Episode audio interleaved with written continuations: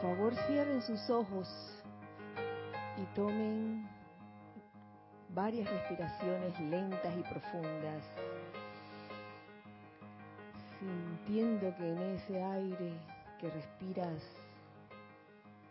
está la esencia, ese aliento divino, ese aire convertido en luz llenando tus pulmones y distribuyéndose por todo el resto de tu cuerpo físico. Visualiza tu cuerpo físico lleno de luz, de una luz cristal. Y en este momento relaja cada parte de tu cuerpo físico, tu cabeza, tu cuello, tus hombros, tus brazos, tu tronco, tus piernas. Permite que esa energía que viene desde lo más alto permee ese cuerpo físico y seas un ser de luz en este momento. Saca de tu cuerpo etérico toda memoria que te pueda estar causando aflicción, reemplázalo por la memoria divina del yo soy, esa memoria divina que recuerda todo lo constructivo, esa memoria divina que recuerda lo que realmente eres, ese yo soy en acción. Y saca de tu cuerpo mental toda idea, todo concepto que te cause algún tipo de atadura o de apego y deja ese espacio para que las ideas divinas entren a ese cuerpo mental y lo llenen de ese esplendor, de, esa, de ese poder creativo para poder llevar a cabo esas ideas divinas aquí en el plano de la forma. Igualmente saca de tu cuerpo emocional todos los sentimientos que no sean constructivos, todo sentimiento que sea inarmonioso, sácalo de una vez por todas y reemplázalos en este momento por el único y verdadero sentimiento de amor divino, ese amor divino que es capaz de grandes cosas, que es capaz de realizar cualquier milagro eso que llamamos milagro. Sácalo. Reemplázalo por amor, tolerancia, júbilo, gozo, felicidad perfecta. Y ahora visualiza alrededor del lugar donde te encuentras, en nuestro caso alrededor de la sede del grupo Serapis Bay de Panamá, un óvalo de luz blanca resplandeciente que gira rápidamente y que no permite ni la entrada ni la salida de ninguna energía discordante, de ninguna energía no constructiva, y que muy al contrario, este óvalo de luz blanca resplandeciente se convierte en un magneto y a la vez en un irradiador de bendiciones, de energía constructiva, de energía armoniosa. Ahora comienza a llenar el interior de ese óvalo de luz blanca resplandeciente con una radiación muy especial, con la radiación de la llama de la resurrección, cuyo color es madre perla. Comienza a visualizar todo el interior de ese óvalo de luz blanca, lleno con esta dulce y hermosa radiación, Madre Perla, la llama de la resurrección, esa llama que es capaz de acelerar la acción vibratoria de nuestros vehículos internos, de nuestro vehículo físico, permitiendo que resucite todo aquello que pensábamos que estaba muerto. Siente la liviandad de esta llama de resurrección. Y conscientes de que el templo de la resurrección se encuentra abierto en esta temporada, les voy a pedir que me sigan mentalmente en este decreto para visitar el templo de la resurrección. Amada presencia de Dios, yo soy en mi corazón y amada Maestra Ascendida Leto. Esta noche, mientras que mi cuerpo físico duerme, llévenme al templo de la resurrección para que reciba allí la esperanza, el optimismo y el poder resucitador de los dones generales y bendiciones de esa llama, trayendo de vuelta a mi propia conciencia externa, a mi hogar, negocio, nación y planeta, un foco de esa llama, el cual se convierta en un centro irradiador de resurrección, doquiera que me encuentre. Esto será hecho porque he hecho este llamado en el más sagrado nombre de Dios, yo soy. Tomen una respiración y al exhalar abran sus ojos. Muy buenas noches, muy feliz día. La magna y todopoderosa presencia de Dios yo soy en mí saluda, reconoce y bendice la magna y todopoderosa presencia de Dios yo soy en todos y cada uno de ustedes. Yo soy aceptando igualmente. Eh, bienvenidos, bienvenidos nuevamente a este espacio, los hijos del uno. Mi nombre es Kira Shan, por si alguien se lo olvidó. Un cálido abrazo de parte de los hijos del uno que están aquí a los hijos del uno que están del otro lado. ¿Verdad que sí? Digo, ah, si hay alguien que no quiera mandar abrazo, por favor, alza la mano en este momento. Gracias Giselle, gracias Cristian por su servicio amoroso en cabina, chat y cámara. A los hijos del uno que están aquí en este momento, gracias por su presencia física aquí. No solo de su cuerpo físico, sino de sus demás cuerpos. Y gracias hijos del uno que están del otro lado sintonizando este espacio. Hoy, miércoles 24 de abril del año 2019. si para ustedes es 24 de abril del 2019, es obvio que están aquí en vivo. Por lo tanto, pueden hacer sus comentarios o preguntas a través del chat por Skype Serapis Bay Radio o por YouTube.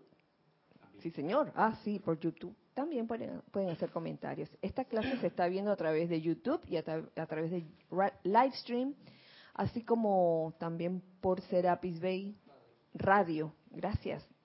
Gracias, Cristian. Eh, ustedes también, hijos del uno que están aquí, bien pellizcables. El, el tema de hoy se presta para qué? Para pellizcar. Bueno, también.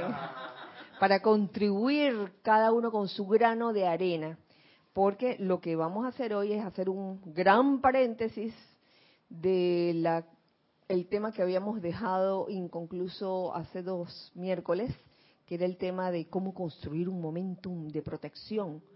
Vamos a seguir, pero hoy no. Hoy vamos a hacer un paréntesis para compartir con ustedes, queridos hermanos, hermanos del alma, amigos del alma, hijos del uno, eh, lo vivido. No necesariamente, digo, lo digo por mi parte, eh, recordando todo lo que se dio. Obviamente no vamos a recordarlo todo, todo con lujo de detalle, pero también hay algunas consideraciones sobre los temas que se tocaron en estos días de Semana Santa, que estuvieron buenísimos, ya que tuvimos la compañía de los hermanos, de algunos hermanos de afuera, no todos, no todos. Eh, estas actividades se dan poco a poco porque si trajéramos a todos los hermanos de afuera, imagínense, no cabríamos.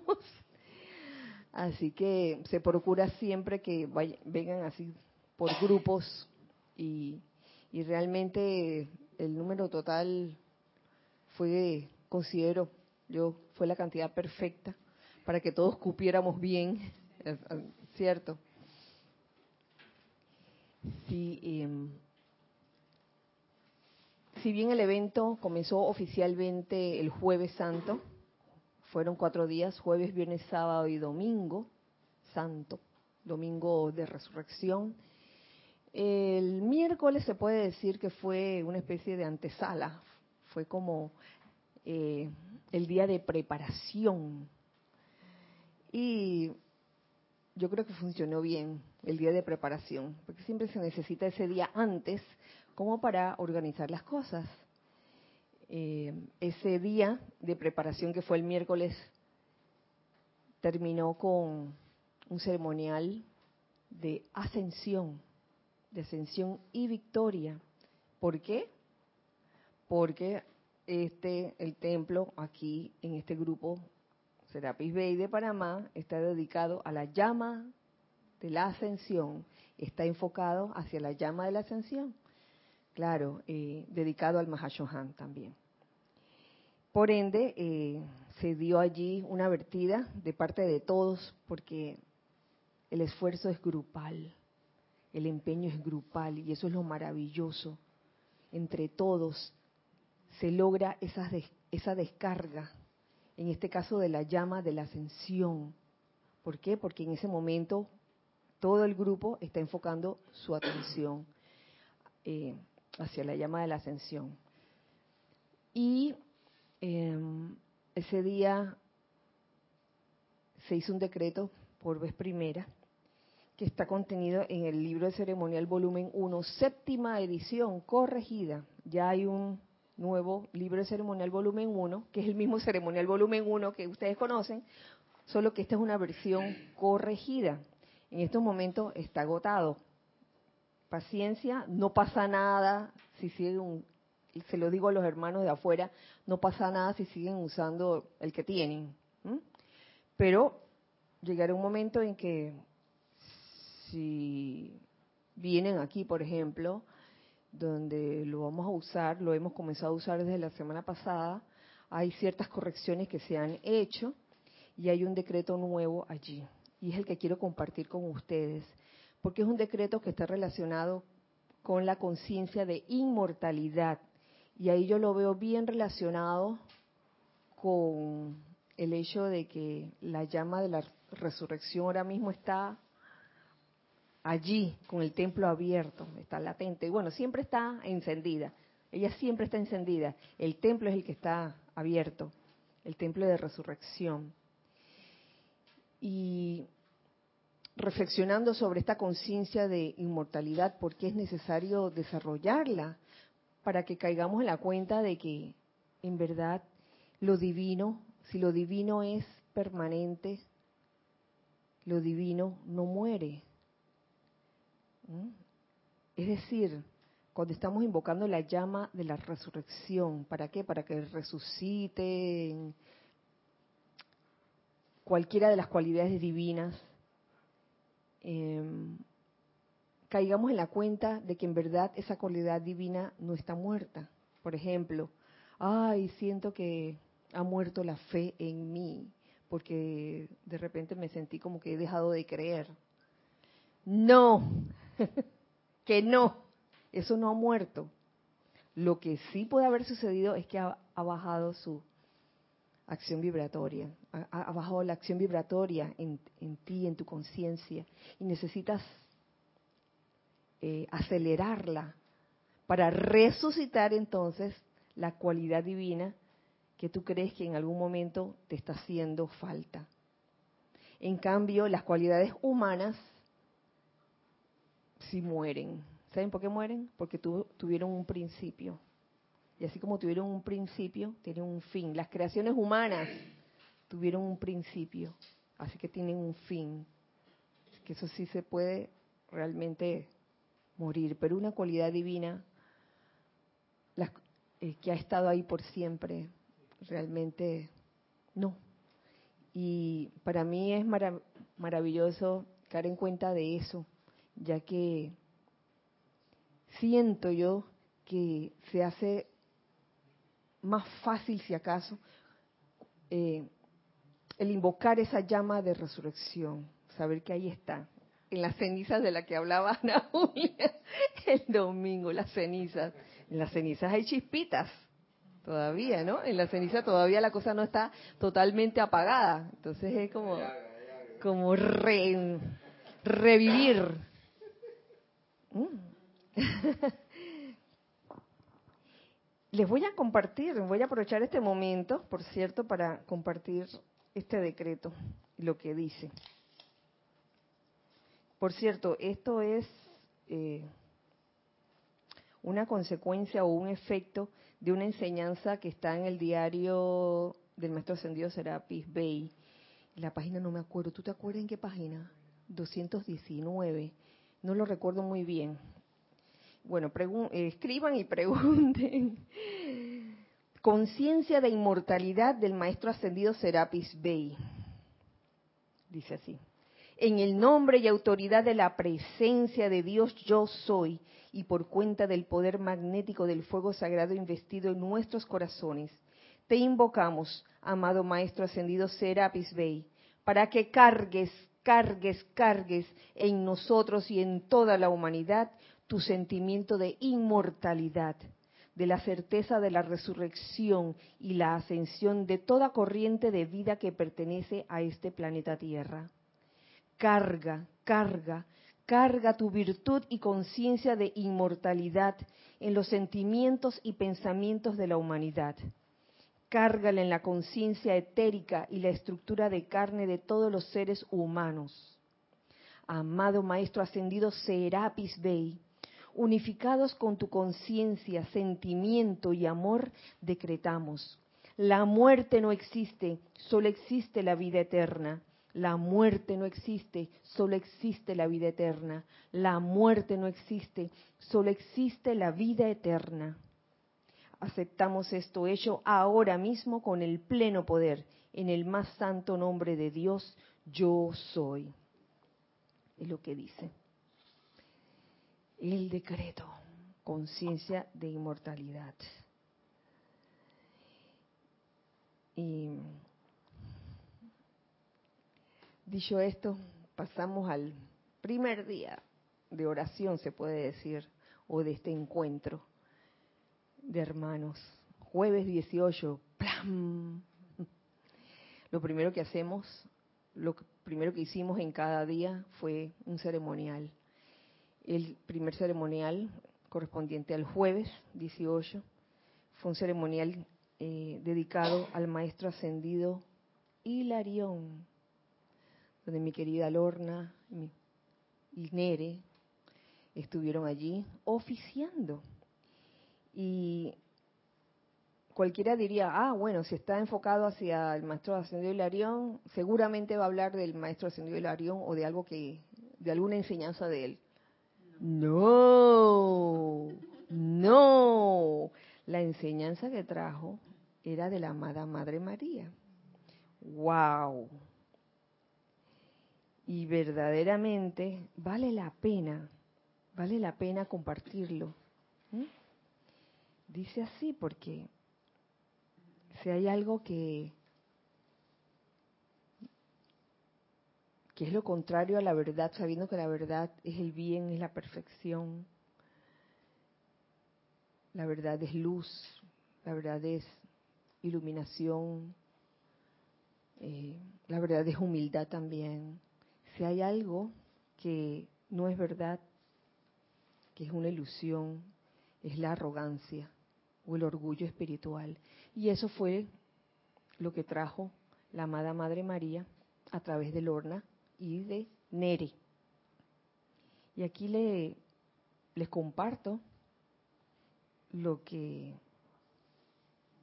se trajo ese día de la Madre María. Dice, ataque solapado del orgullo. Fue entonces cuando le atacó otro gran pecado, otra actividad sutil. Se trataba del mismo tipo sutil de pecado que destruyó el templo de Atlántida y Lemuria. Arrogancia espiritual. Wow. No se dejen llevar por la palabra pecado. porque pudiera tener una connotación de que, ay, mía culpa, mía culpa, no se trata de eso, no tiene nada que ver con sentimiento de culpa. Tiene que ver con la forma como, o la actitud, o la creación humana que sale de uno cuando uno piensa que uno ya está en la verdad, ¿no? Sobre todo cuando uno ya está en la verdad. Sigo diciendo, sigo leyendo las palabras de la amada Madre María. Me refiero a la arrogancia del sacerdocio. La arrogancia del sacerdocio. Ya va uy, cómo estaba todo hilado ese día. Cuando me puse a, a recordar todas las cosas que se habían dado ese día, yo dije, wow, demasiado. Me refiero a la arrogancia del sacerdocio que, al estar versado en la letra de la ley, habiendo perdido el amor por la ley a causa de su superioridad espiritual, ayudó a destruir la manifestación crística, al menos en lo que a todas luces aparentaba externamente. Hay algo que, olvidé decirles también al principio de la clase, y, y es que el, la constante que se dio durante todos esos días fue el amor divino. El amor divino fue la constante. Y fíjense lo que nos dice aquí la Madre María. ¿Cómo, cómo es que surgió esa arrogancia espiritual? Bueno, a, de que, de que el sacerdote o la corriente de vida, al tener mucho de la letra, de la ley, conocía mucho de la ley, y habiendo perdido el amor, imagínense, por la ley, a causa de su superioridad espiritual, a causa de que, oye, después de todo, ya estoy bastante avanzado. eh, creo que sé más que todo lo que están aquí presentes. Sin decirlo, sin decirlo, pensándolo, sintiéndolo, porque normalmente, mm, digo, la personalidad es tan audaz que no lo va a decir, ¿verdad? No lo va a decir de que, yo sé más que usted. No, no. Pero se va a percibir, se va a percibir ese sentido de superioridad espiritual que se disfraza de humildad muchas veces. Y eso, mis queridos, no es la verdad. Así que iba muy a pelo ese, este, ese tema de ese día dedicado al amado Maestro Ascendido Hilarión, Johan del Rayo Verde. Igual ocurre en la vida de todo hombre. No solo se refiere a sacerdotes. Igual ocurre en la vida de todo hombre. Progresa en el sendero, sale de la oscuridad a la luz, acepta a los maestros y avanza. Entonces se dan las pruebas sutiles en un esfuerzo por destruir aquello por lo cual trabajó durante eras sin fin. Oye, todo iba bien y me encantó que lo, lo, leyeras varias veces, si no me equivoco, lo leyó varias veces, ¿verdad? Sí, porque nos puede pasar a cualquiera de nosotros, que estamos dando nuestros pasos y salimos de la oscuridad a la luz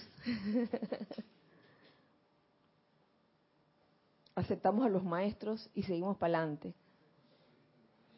Se dan esas pruebas sutiles, esas pruebas sutiles, esa tentación, esa tentación de creer que uno ya es más superior espiritualmente que tus compañeros en el sendero. Gracias. Sí, una de las cosas que más nos impresionó a Nere y a mí fue que la Madre María dijera que eso, esa tentación va, va a ocurrir en el sendero. O sea, que no es algo opcional que uno puede pensar, es que no, yo no creo que eso me vaya a pasar a mí. Y la Madre María dice, no, o sea, eso te va a pasar. O sea, tú vas a llegar a esa tentación tarde o temprano en el momento en que uno empieza a avanzar en el sendero, porque siempre está la tentación de empezar a creer que es uno el que hace las obras y no la presencia. Entonces siempre está esa bifurcación en el camino. Así mismo es. Y sin decir nada, audiblemente, va creciendo ese, esa semilla de orgullo espiritual dentro, hasta que llega un momento que ¡plap! Ahí pueden pasar muchas cosas. Y yo pienso, Kira, que uno realmente no se da cuenta. Sí, así es. Uno piensa que no, pero ya esa semilla está adentro. Entonces, siento ahora que lo leíste de nuevo, que el amor es la clave. En el momento en que yo estoy perdiendo el amor, como dice ahí de los sacerdotes, el amor por la ley en vez, y me estoy apegando a la letra, o sea, la parte externa, ya estoy en grave riesgo de que, de que ya me está pasando o de que me empiece a pasar. Claro. Significando por ley no necesariamente un libro. ¿Mm? La parte externa, como, como bien lo acabas de decir. Eh, puede ocurrir tan sutilmente que uno no se da cuenta. Y puedes caer, quizás uno de los síntomas aunque eso también se puede hacer silentemente, es cuando esa corriente de vida que se, está llenando de orgullo espiritual eh, puede comienza comienza a criticar o, a ver demasiado los defectos de los demás. Y nunca ver los propios. No, porque yo, por favor, yo estoy bien, sí. Por eso es bien interesante escuchar que esto, como dice, le pasa a todo el mundo. Es un proceso que pasa, o sea, que me pasa a mí. Le pasa al otro si es que le pasa, pero en el camino vamos a tener esa prueba todos. Cuando uno piensa que le pasa al otro, ya está en esa prueba. Exactamente, evite la trampa. Viste la trampa. Dice que, ay, pobre fulana o fulano. Mira, sí. Entonces, uh, mírate, mírate a ti mismo en ese momento. Sí, yo, yo no sé ni cuántas veces yo he caído en eso, mm. una y otra vez. Mm.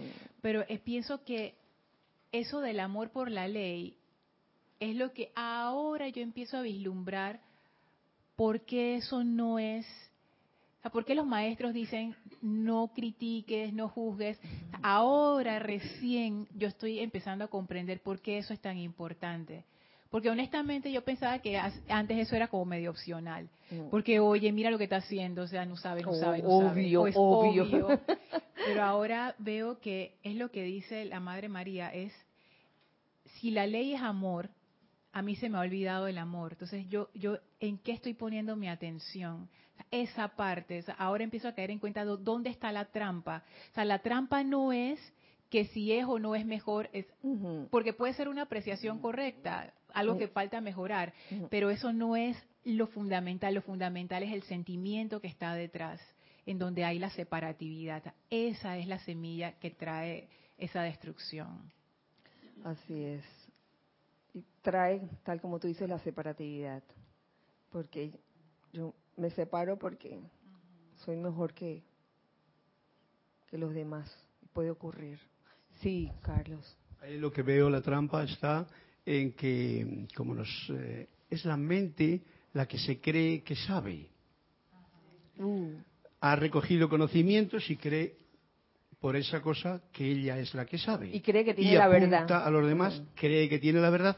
Y como nos dice el Moria, por mucho que leas, por mucho que quieras esta cosa está más allá.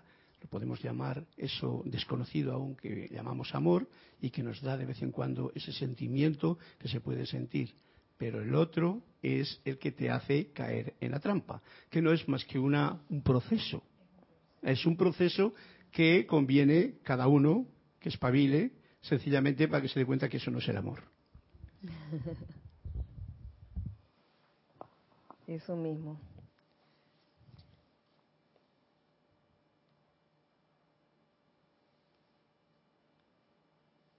Que el Dios de luz y vida nos, nos continúa diciendo la amada Madre María, que el Dios de luz y vida los mantenga a todos y cada uno de ustedes humildes en su conocimiento, al recibir un entendimiento cada vez mayor de la ley. Que ustedes alcancen una mayor comprensión de los poderes que operan en los ámbitos internos. A medida que comiencen a producir mediante su propio cuerpo esos milagros y maravillas de las manifestaciones de la luz, que su humildad aumente, que se intensifique su amor, que su altruismo se manifieste hasta que no quede nada entre ustedes y la presencia crística ascendida a la hora de su victoria total. Entonces su ascensión estará a la mano.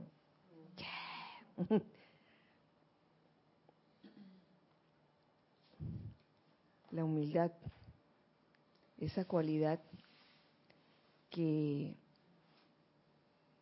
en un momento dado la personalidad a veces también puede pretender que la tiene. la personalidad no es la que tiene la humildad, es el verdadero ser en ti, es la presencia yo soy en ti. ¿Mm?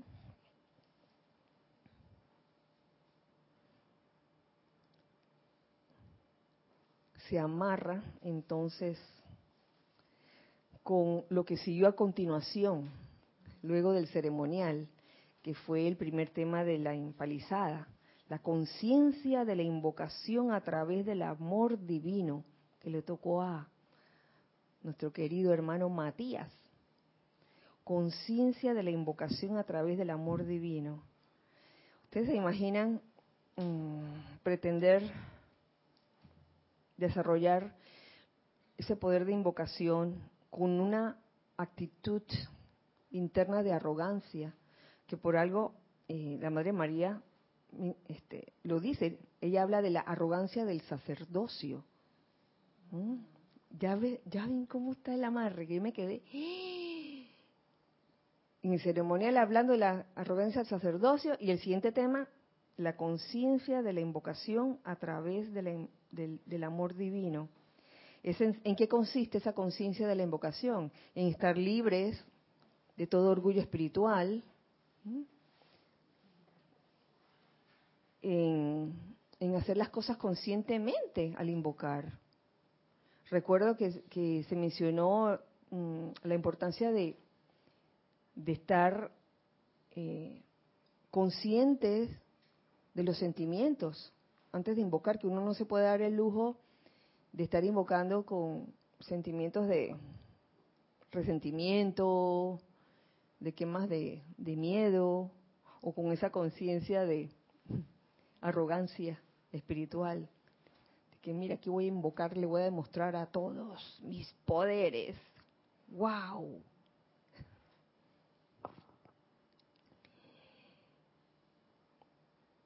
¿Alguien recuerda alguna otra cosa de, ese tema? Si nadie más recuerda, seguimos adelante. Porque igualmente, y si alguien quiere decir algo también en chat, no hay nadie, no hay nadie por allí. ¿Están por ahí? ¡Ay, mira tú! Acerca de la conciencia de la invocación a través del amor divino. es que ahí no hay otra. Es necesario eh, al desarrollar ese poder de invocación, eh, desarrollar o mm, manifestar amor divino de primero, amor, la tríada, la tríada que mencionaba el amado arcángel Zadkiel, y que le gusta tanto a César por ahí atrás. Amor siendo el primer impulso y los otros dos, eh, las otras dos cualidades que, que van atrás del amor serían el poder y la sabiduría. Las tres deben estar juntas, porque amor solito tampoco. O poder y sabiduría juntos sin amor tampoco funciona. Tienen que ser, tiene que ir, tiene que ir las tres juntas para, realmente eh, realizar esa conciencia de, la invocación. Igualmente la arrogancia se amarra, eh, se amarró esa tarde con el primer tema de, del panel, que era la relación discípulo-instructor. ¡Wow! Y del cual a mí se me grabó un extracto que tengo aquí. Un panel en donde estaba Giselle, Ligia, Cristian. Y en donde de tantas cosas que se dijeron en esa relación discípulo-instructor, cosas que estaban olvidadas y que son importantes en nuestro en el desenvolvimiento de nuestro sendero, sobre todo si escoges tener un instructor, porque es una escogencia, no es obligatorio. El que no quiere tener instructor. Mm. Sin embargo, considero que es un acto de gran humildad admitir que, necesito, requiero, requiero eh, un guía, un instructor físico que tal vez no, no vea 100% porque está levemente un poco menos ciego que yo para seguir adelante. Es, un acto de, de, humildad. Una vez que, que lo escoges, entonces eh, sabe que esa relación es una relación, yo le digo una relación dorada, una relación sagrada, muy especial, de mutua confianza, lealtad también, y mucho, mucho amor, ¿sí o no? Porque es una relación de amor, es que yo no veo otra, yo no veo esa escogencia de que, bueno, yo quiero que, este, que esta persona sea mi, mi instructora. A mí no me agrada, pero lo voy a escoger, lo escojo porque sabe mucho. Oh, por favor. Ese es la, el motivo errado por el cual tú escoges a un instructor. Lo escoges porque sientes, lo escoges porque sientes que hay ese lazo de amor, ese lazo de confianza con el que pudieras realmente acercarte y sientes que es accesible, no sientes que está lejos por allá. Y sientes que puedes crecer con él. Claro que sí. En algunos casos esa relación se hace permanente hasta el final de la encarnación, en otros casos no.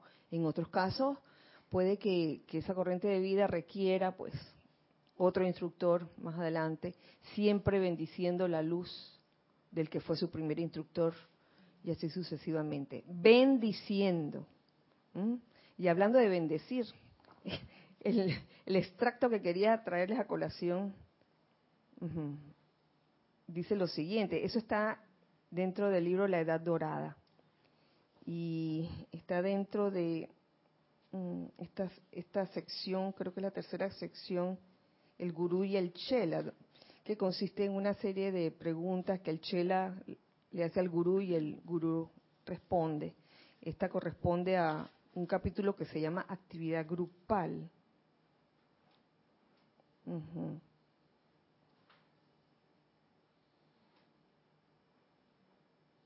no, no, sé ni por dónde comenzar. Creo que voy a comenzar desde la, desde la pregunta.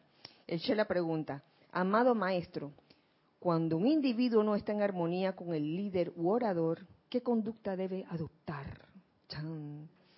El gurú contesta, bendito Chela, él deberá seguir la conducta de los generosos, compasivos y tolerantes seguidores del Cristo. El líder u orador ha ofrecido, sin que importe cuán grandes puedan ser sus limitaciones, limitaciones personales, crear un foco de aspirantes eh, individuales de Dios a través del cual son servidos dos propósitos. El primer propósito es, el estudiante individual es estimulado por el entusiasmo, la inspiración, la fortaleza y la conciencia colectiva de aquellos que están intentando lo mismo. El estudiante es también el recipiente de todas las energías espirituales magnetizadas y atraídas por medio de cantos, invocaciones, decretos e, y visualizaciones. Esto es primero, ¿no? ¿Mm? Primer propósito. Segundo propósito, a la deidad, a los maestros, a la huesta angélica y a los devas, se les provee un conductor a través del cual sus energías pueden ser transmitidas dentro de los mundos mentales y emocionales de la humanidad que está todavía buscando el lugar del más alto.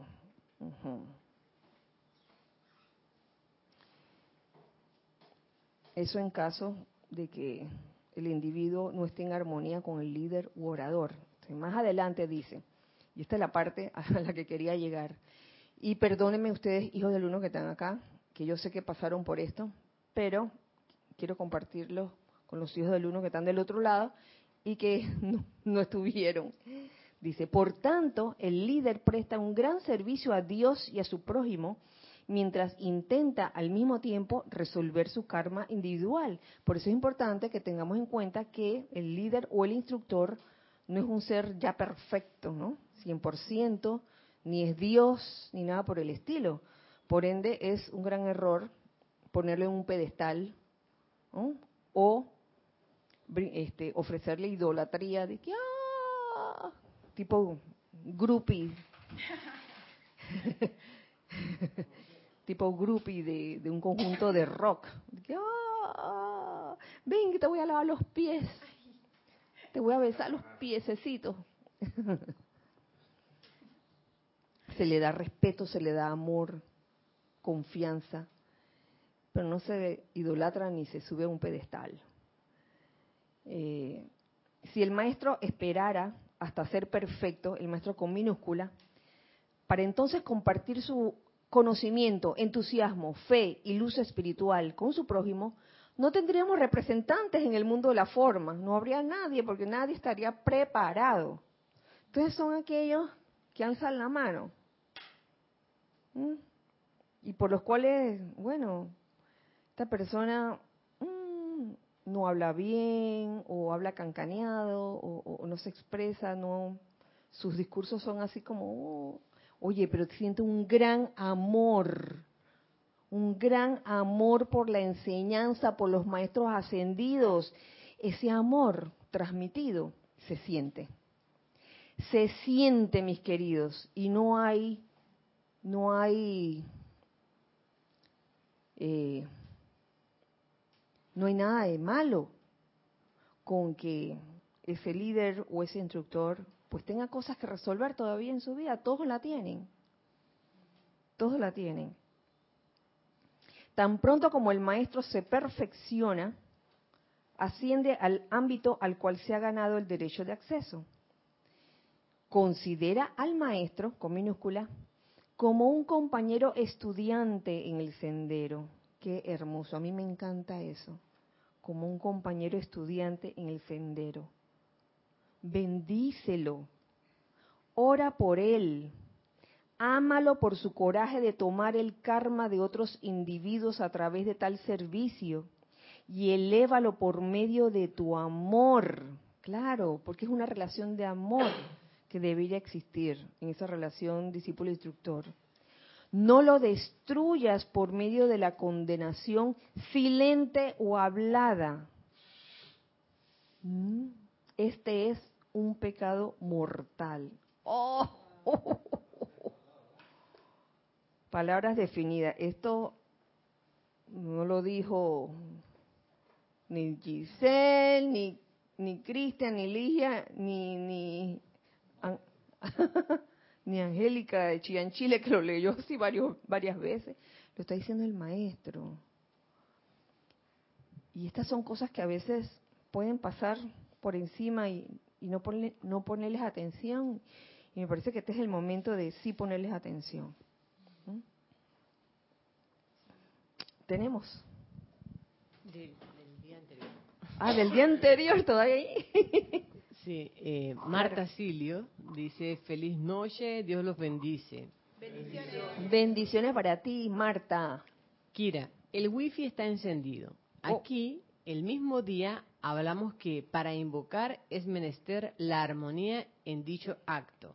Si no, el smog se esparce en nosotros. El smog se esparce. Oye, gracias por compartirlo, Marta. La armonía en los sentimientos es necesaria. Si no, si no hay armonía en ese momento, ¿qué es lo, es lo que vas a estar esparciendo? Smog. Smog. Ya me imaginé como un, un humito así como gris oscuro. Una energía chocolatosa.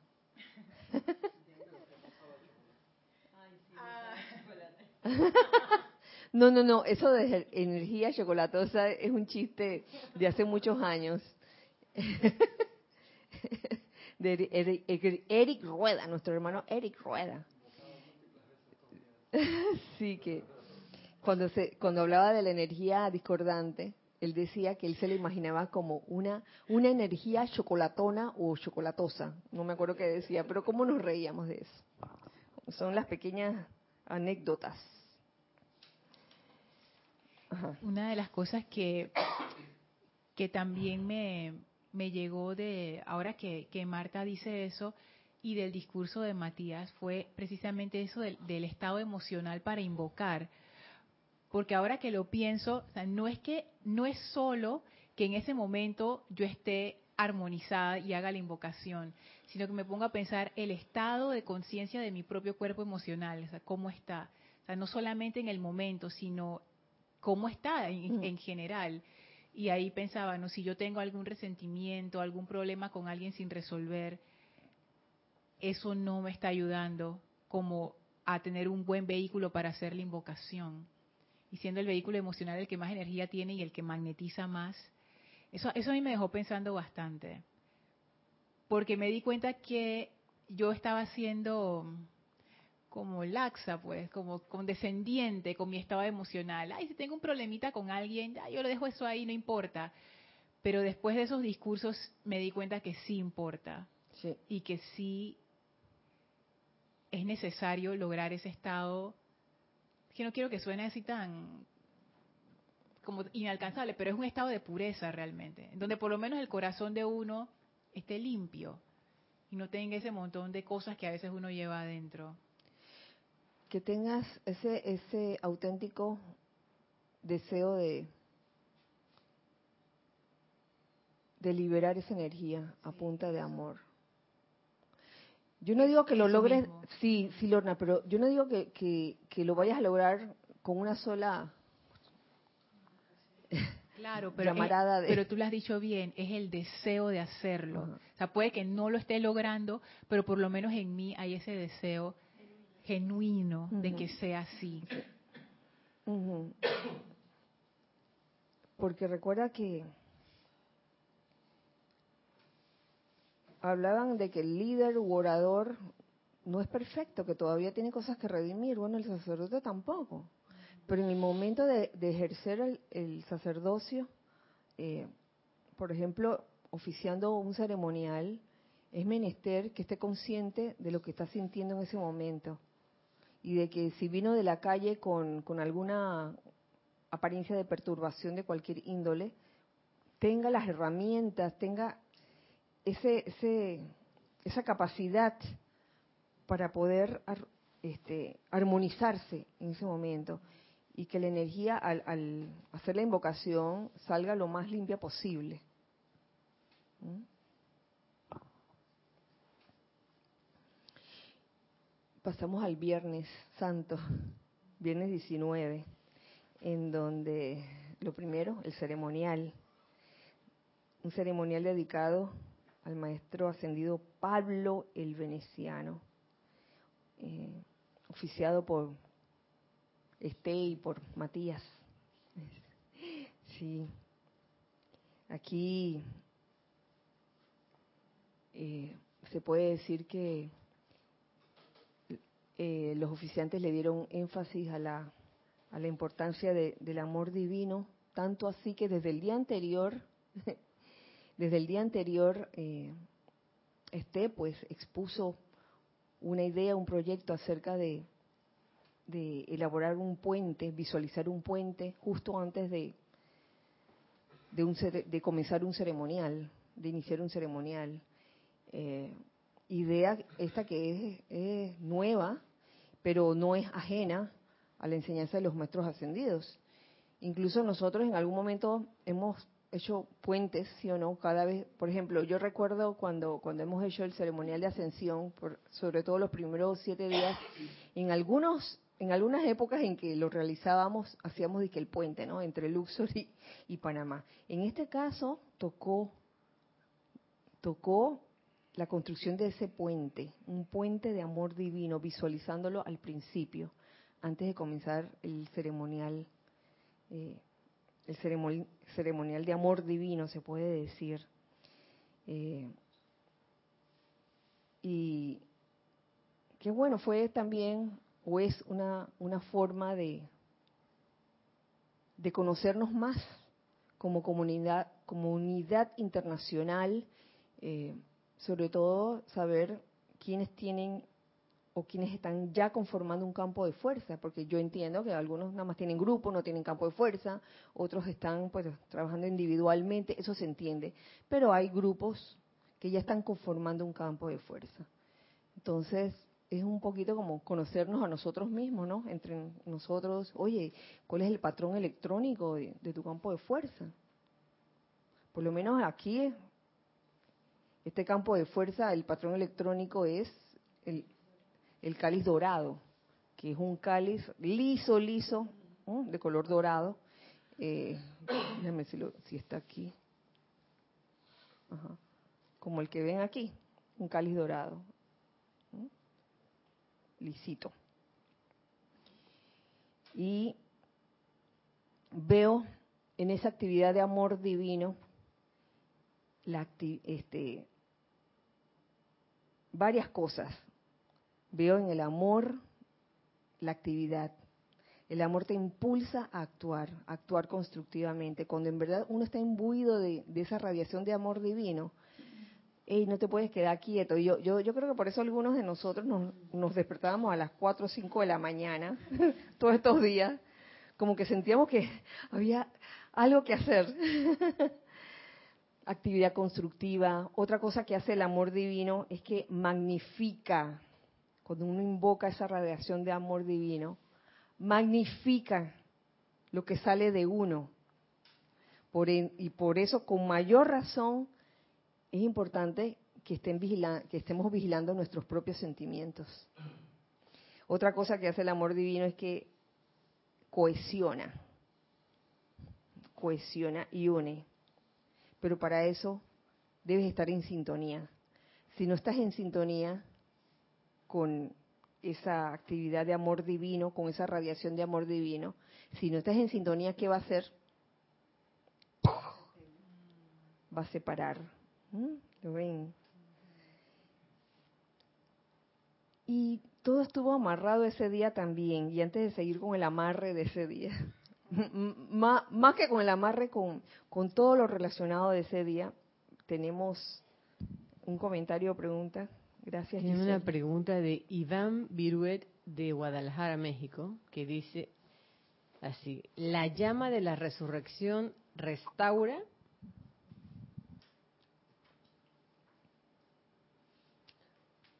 A ver, por acá me están contestando. La llama de la resurrección acelera la vibración, restaura a su patrón original, ¿se puede decir? Por allá César dice que no.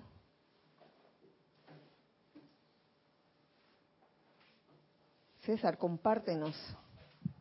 A ver cuál es tu punto de vista. En el ceremonial que hicieron la corrección decía que la llama eh, la llama de restauración y la cambiaron para la llama de la resurrección. Restaurar es retocar algo que no está o que se ha deteriorado. Una imagen es restaurada, es retocada. Y la resurrección es volver a traerlo a la vida. son dos cosas totalmente diferentes. Restaurar el lienzo tal tuvo un daño en la catedral y los expertos restauraron la imagen, que es diferente a resucitar, pero tiene una similitud, pero no es lo mismo. Yo lo busqué en el diccionario cuando vi el cambio en el, en el ceremonial. Okay.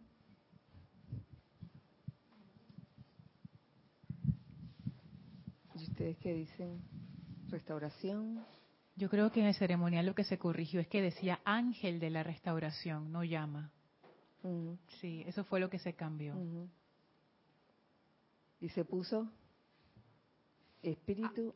no. Creo que fue Arcángel Gabriel, que es el arcángel de la resurrección. O espíritu de la resurrección. Déjame buscarlo aquí.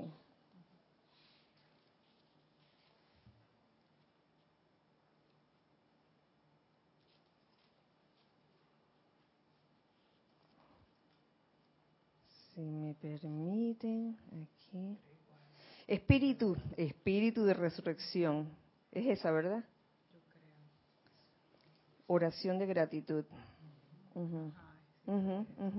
claro.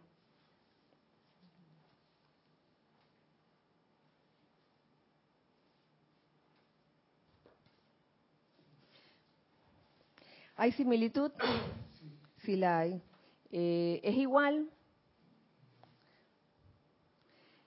Es que no sé, porque en el libro de ceremonial volumen 1 ah, van a encontrar, y en el 2 también hay adoraciones y hay decretos que hablan que esa llama restaura a su estado divino original. Entonces, no sé si es nos entrampamos en los, eh, en los conceptos. ¿Verdad? Eh, de repente, nos podemos entrampar en la palabra, en lo que, en lo que significa literalmente, pero bueno, este, es bueno conocer los diferentes puntos de vista. Luego siguió ese día, viernes, la comprensión de la vida a través del amor. ¡Wow! Eh, clase dada por nuestro querido Mateo en la empalizada. Eso estaba en el, en boletín volumen 3 en la página 153. Y básicamente, después de deliberar tanto acerca de, del amor, una de las cosas que se dijo era que el amor no se podía definir, el amor no se define. Definir el amor es imposible. Aquí lo dice el amado Mahashohan, porque la mente externa no puede comprenderlo. Pero buscar el amor desde el corazón de Dios es encontrar la más grande felicidad y seguridad en el universo. Mm, mm. Eh, aquí en este capítulo hablaba el Mahashohan o, o menciona el Mahashohan los hijos del amor. Yo lo veo como las consecuencias, la consecuencia de amar cuáles son los efectos cuando uno ama. ¿Mm? Paz, contentamiento, felicidad, belleza, bienestar, opulencia. Cuando ese es el efecto, es que estás amando. Paz, contentamiento, felicidad, belleza, bienestar y opulencia. ¿Qué les parece?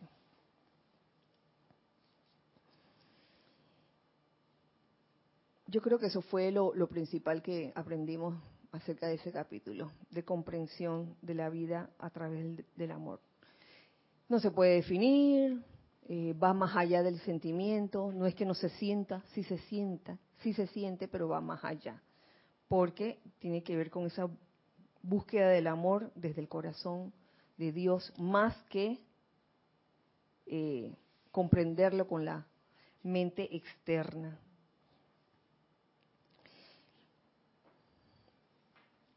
Me gustó que ese día también, que era como un día de, amor divino y del amado Maestro Ascendido Pablo, el veneciano, eh, Ramiro expuso una serie de obras, una serie de obras artísticas de Pablo, del Maestro Ascendido Pablo el Veneciano, como Paolo, el pintor Paolo Veronés.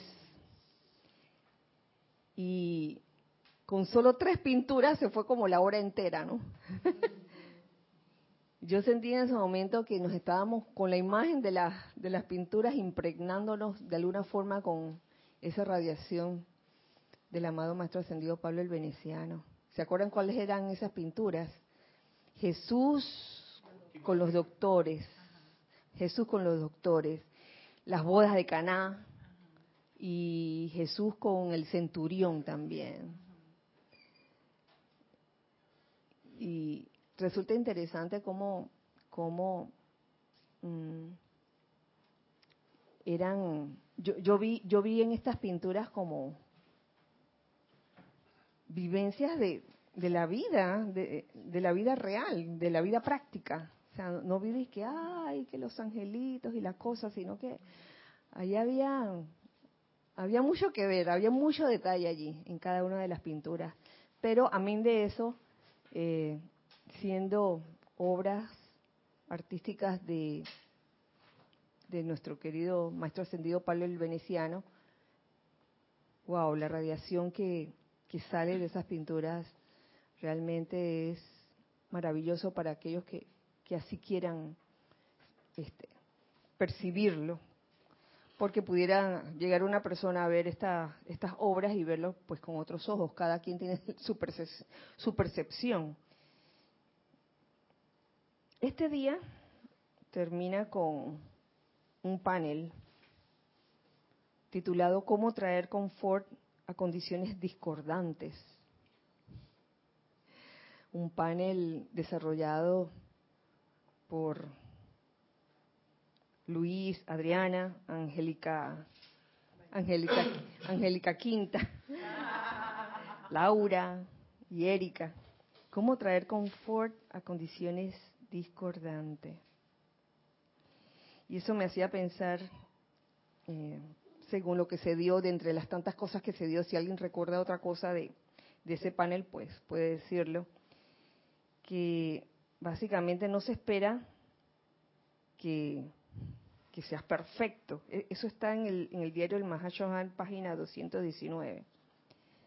219. Dice así, eh, en el diario del Mahashohan, como representante del Espíritu Santo para este planeta y todas sus evoluciones que están en zozobra, ¿saben ustedes cuán profundamente mi corazón es tocado?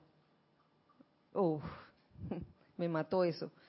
Cuán profundamente mi corazón es tocado cuando seres no ascendidos, todavía sintiendo el poder de su karma destructivo sin redimir, los no perfectos, desean autoprepararse para convertirse en representantes míos en el mundo de la forma y traer confort divino de manera impersonal a toda vida para beneficio de todos los que están en zozobra?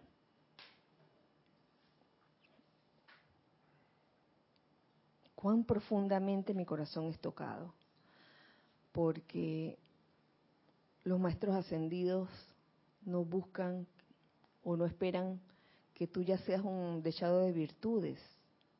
Buscan que tú levantes la mano, que sientas el deseo genuino de cooperar, el deseo genuino de servir. No importa por qué situaciones estés pasando en ese momento, no importa que quizás no tengas ciertos talentos que en el mundo externo se requieran para ser un orador excelente. Porque en el mundo externo podemos encontrar muchas personas que tienen ese talento y no sabemos si puedan tener la motivación o no para irradiar sobre todo el amor divino con que estas enseñanzas eh, se debieran transmitir con amor, con amor divino. Recuerdo que ese día se, se mencionó mucho el famoso confort del dormido y, y del despierto. Para los dormidos, el confort significa liberación de la aflicción. me siento mal, quiero librarme de esto, no quiero saber de, más nada, quiero resolver mi problema y ya, me voy. Pero para el despierto entraña ¿qué? conocimiento, claro, que se requiere el conocimiento, uno necesita el conocimiento que está en lo que nos han descargado los maestros ascendidos, se necesita, pero un conocimiento aplicado y que cuando se aplica controla energía dentro y fuera del ser. Controla energía dentro y fuera del ser, trayendo qué? Armonía donde existe la inarmonía, belleza allí donde existe la distorsión, sanación allí donde existe la enfermedad y paz allí donde se manifiestan energías en guerra. Entonces, el confort que buscamos, o sea, para poder traer confort a condiciones discordantes, hemos primero de, aprender a controlar esas energías dentro y fuera de uno mismo. ¿Mm? Y en eso estamos. Siendo el confort la capacidad para primero controlar la pequeña aura personal, sin importar cuál pueda ser la provocación interna o externa. Entonces, ¿cómo vamos a realmente a traer confort a condiciones discordantes si nosotros mismos no nos podemos eh, controlar en una situación, digamos, personal. Entonces, poco es lo que podemos hacer por los demás si no logramos ese verdadero confort del despierto que, que consiste precisamente en oye, darse cuenta de lo que está alrededor de uno y controlar las energías pase lo que pase. Y segundo, controlar las energías que son las sombras sobre la pantalla de Maya, local, nacional o planetariamente, cuando así lo exigen las necesidades. Eh, me gustó que se trajera nuevamente este repaso del confort del dormido y, del despierto, porque es lo que realmente entraña el convertirse en una presencia confortadora. Controlar energías en eso consiste.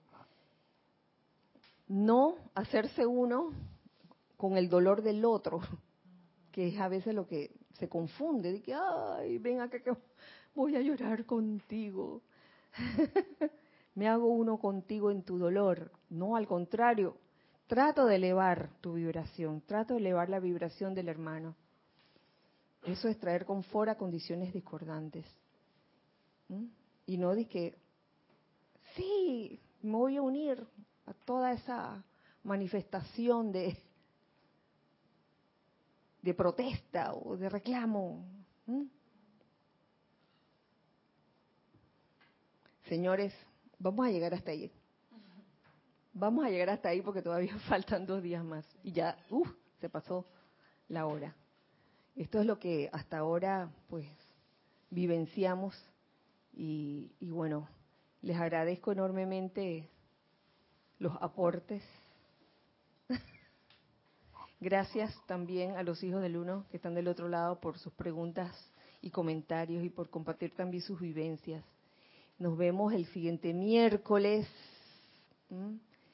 eh, terminando este tema de lo vivido en estos días de oración en Semana Santa. Que la magna y todopoderosa presencia yo soy, eh, el amado Maestro Ascendido Pablo el Veneciano, el amado Mahashohan, nos impregne a todos con esa radiación de confort y de amor divino para poder convertirnos nosotros realmente en seres irradiadores de ese confort y de ese amor divino doquiera que vayamos que así sea y así es. Mm. Bueno, recuerden siempre, queridos, que somos uno para todos. Y todos para uno. Dios les bendice. Muchas gracias. A ustedes.